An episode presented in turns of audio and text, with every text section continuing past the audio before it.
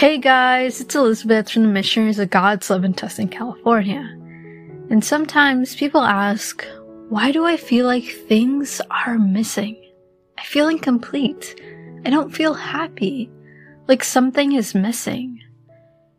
Today's topic will hopefully clarify some things and help us gain a better idea of how we can feel more like a complete person.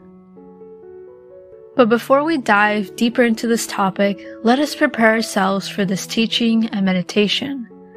I invite you to find a quiet place to sit down. Relax your body and begin taking deep breaths in.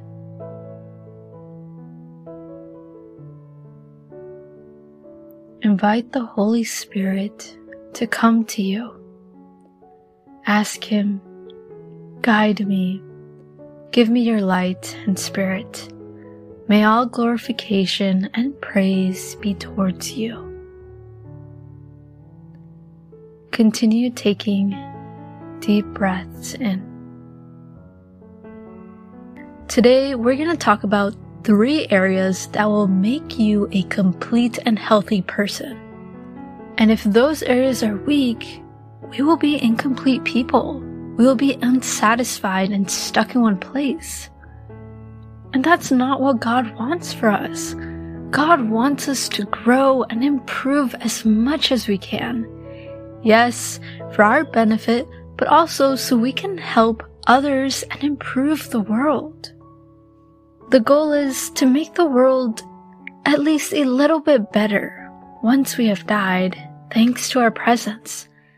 And this happens when we listen to God, when we use our talents to help bring happiness to others. Speaking about these three areas, whenever one is weak or undeveloped, again, we will start to feel incomplete, unhappy, and unsatisfied. One of the three areas that I'm speaking about is our intellectual development. More specifically, I mean your education.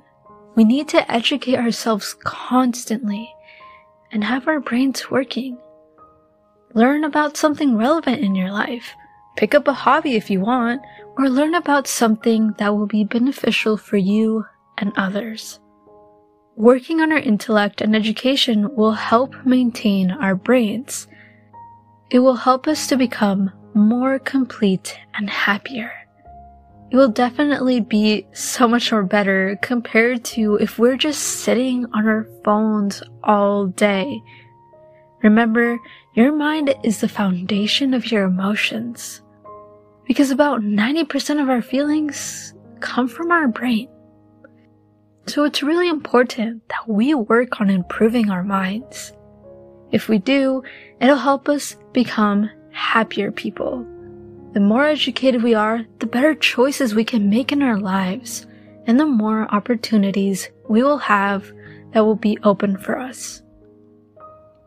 The second area that we should work on is our physical health. We should work on our bodies, regardless of our age.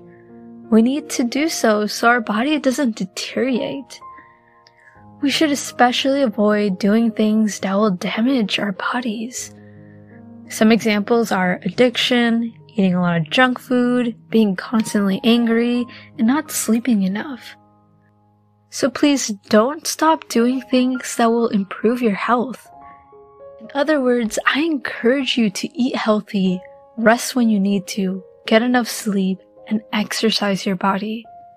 If you don't work out your body, it will weaken and it could easily get hurt. We need to maintain our bodies as much as we can until we die.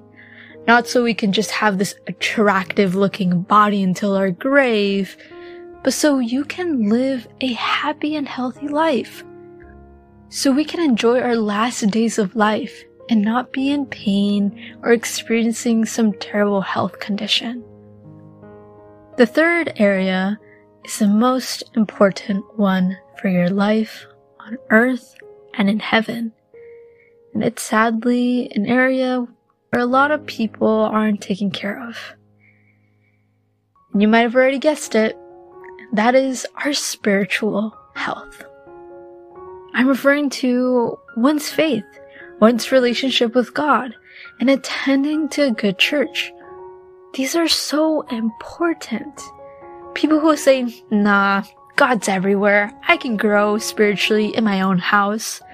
It is one of the biggest lies that people tell themselves. It is so crucial that we find a good church that guides us, educates us, pushes us to grow, and give us the opportunity to serve others. Why? Because I guarantee you that if we're just in the spiritual journey on our own, yeah, we might make a couple of steps or be able to advance a little bit here and there, but really, we need others so we can become better so we can grow. Because God doesn't want us to bury our talents. And I don't mean literally, but what I mean is God doesn't want our talents to go to waste. He gave us the talents we have so we can serve Him and gain happiness from others. If we don't have a strong, educated, and healthy relationship with God, what we have now will become dust the day that we die. Even if your body and mind are healthy, you will be missing moral values and knowing God. You will be missing having a living relationship with God, which is such a crucial element in our lives. So if you want to be a complete, happy person, please maintain all three of these areas and have a serious commitment. Again, the three areas are intellectual development, physical development, and spiritual development. I now invite you to continue meditating on this topic and speaking to God. Tell God, Speak to me, O Lord, for your servant is listening.